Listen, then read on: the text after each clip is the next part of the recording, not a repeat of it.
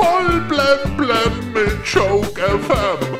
Dein täglicher Comedy Newskick. Heute im Studio. Hallo mit Heribert Fütterle. Der Wiesenchef Clemens Baumgartner hat klargestellt, dass es kein Oktoberfest für Ungeimpfte geben wird. Das klingt vernünftig, sonst heißt das am Anfang O-Zapft ist und am Ende Omikron ist. In Australien hat eine Frau eine siebentägige Corona-Isolation mit ihrem Tinder-Date verbringen müssen. Da hat das allererste Date länger gedauert als eine Ehe von Britney Spears. Der ehemalige Leibkoch von Queen Elizabeth hat verraten, dass die Königin gerne Burger isst. Am allerliebsten hat sie übrigens den Hamburger Royal. Bei der Queen werden die Burger auch nicht aus Rind, sondern aus Wildfleisch gemacht. Das klingt doch lecker. Ein McBambi.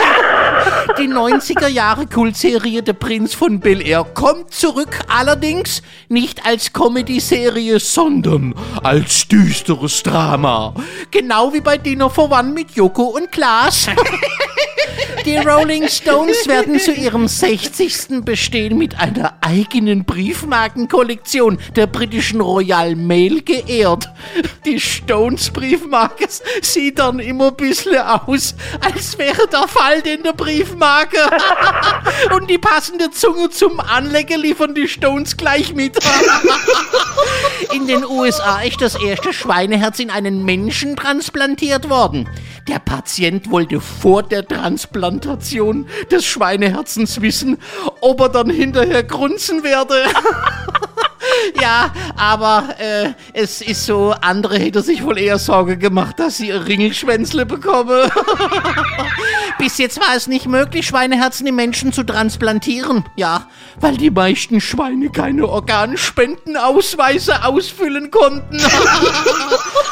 Ja, Heidi Klum hat jetzt in einem Interview gesagt, ich singe am liebsten mit Tom unter der Dusche.